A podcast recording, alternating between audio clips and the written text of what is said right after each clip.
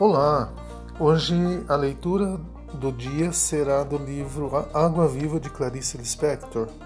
Será um fragmento desse livro. Sou assombrada pelos meus fantasmas, pelo que é mítico e fantástico, a vida é sobrenatural. E eu caminho em corda bamba até o limite de meu sonho.